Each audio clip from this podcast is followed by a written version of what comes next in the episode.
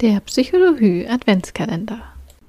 Heute bei Türchen Nummer 9 darf ich Greta Heine als unseren Gast begrüßen. Und Greta hat uns ihre ganz eigene Geschichte von ihrem Pferd mitgebracht und was sie alles mit ihm erreichen konnte. Hi, ich bin Greta Heine von Huf und Herz intakt. Als mobile Reitlehrerin und Pferdetrainerin bin ich im Großraum Hannover unterwegs und helfe dir, deinen Sitz zu optimieren und dein Pferd sowohl vom Boden als auch vom Sattel aus fit zu machen. Heute möchte ich dir aber eine ganz persönliche Geschichte für diesen Adventskalender erzählen, nämlich die von meinem eigenen Pferd, einem sehr blütigen Hannoveraner Wallach namens Merlin. Als ich ihn damals gekauft habe, war er gerade mal neun und ich auch erst 14 Jahre alt. Er war leider ein, ja, ich sage mal typisch englisch gerittenes Warmblut, nervös und spannig und dazu ist er halt auch leider sehr eng und eingerollt geritten worden. Im Gelände war er, soweit ich weiß, auch mit der Vorbesitzerin nicht wirklich oft.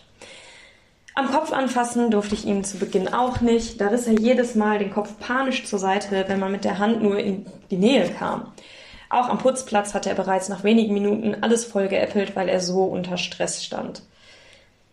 Natürlich habe ich dann auch damals aufgrund meines ja eher jungen Alters bestimmt auch viele, viele Fehler mit ihm gemacht. Aber trotzdem konnten wir auch große Fortschritte erzielen. Über die positive Verstärkung, also mittels eines Klickers und Futterlob, konnte ich ihm zum Beispiel beibringen, dass es nicht schlimm oder ist oder weh tut, wenn man seinen Kopf berührt.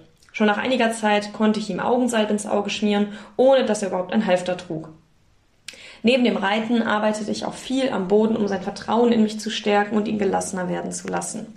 Planen, Tüten, Flatterbänder, alles kam zum Einsatz und war auch bald schon auf dem Platz und in der Halle kein Thema mehr von uns. Für uns. Wir konnten sogar ohne Zaumzeug über ein in der Halle gespanntes Flatterband springen. Wie stolz ich damals auf ihn war. Und natürlich auch immer noch bin, wenn man überlegt, wie er am Anfang drauf war.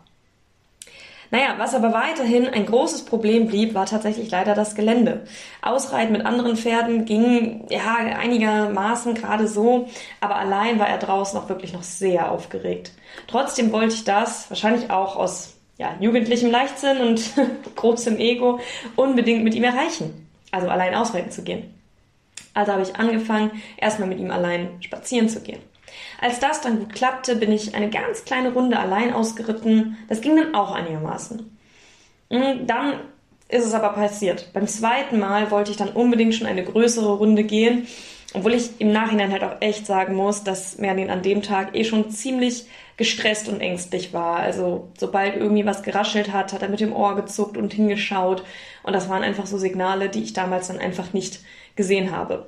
Tja, und daher kam es dann natürlich auch, wie es kommen musste. Wir gingen ein Stückchen weiter als sonst. Ein Vogel flog aus dem Graben hoch und plötzlich saß ich auf dem Acker statt auf dem Pferd, welches dann im gestreckten Galopp nach Hause rannte. Zum Glück ist ihm und auch mir nichts passiert.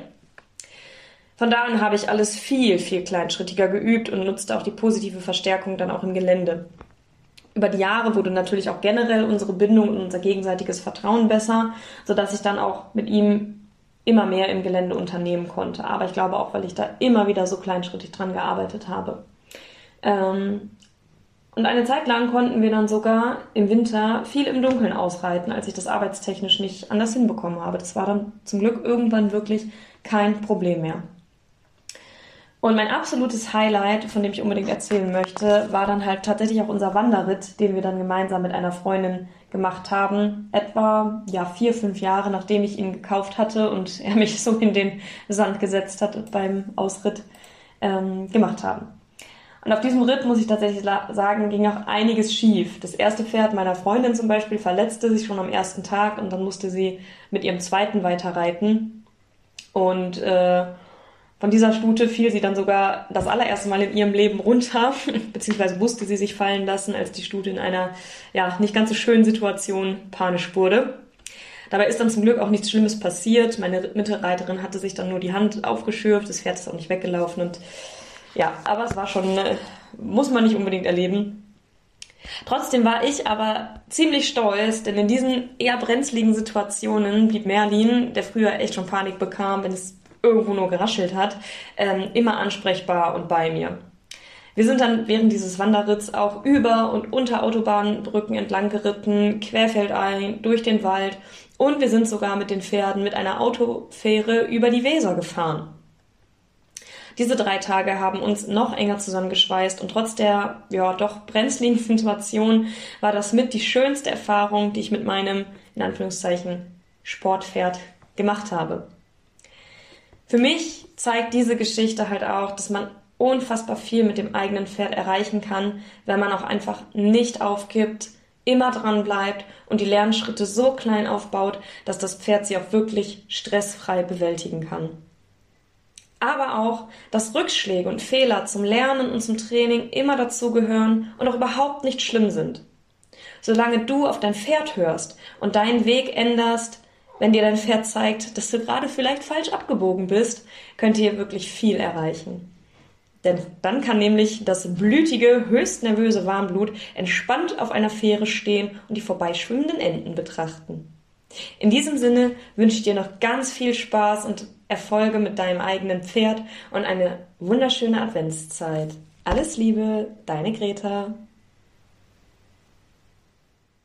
Danke, Greta, für diese schöne Geschichte, die zeigt, wie viel man mit seinem Pferd erreichen kann und dass es wichtig ist, dran zu bleiben und nicht aufzugeben. Vielleicht habt ihr auch eine solche Geschichte mit eurem Pferd oder wollt uns einfach Feedback geben, dann schreibt uns doch gerne auf Instagram. Greta findet ihr unter Huf und Herz im Takt, Karina unter Begegnung Pferd und mich unter Lea Schneider Pferdetraining. Wir freuen uns auf eure Geschichten sowie euer Feedback und wenn ihr uns eine Bewertung hinterlasst. Außerdem könnt ihr euch schon auf die nächste Folge freuen, denn am morgigen Adventssonntag wird es wieder eine kleine Lesung geben. Tschüss!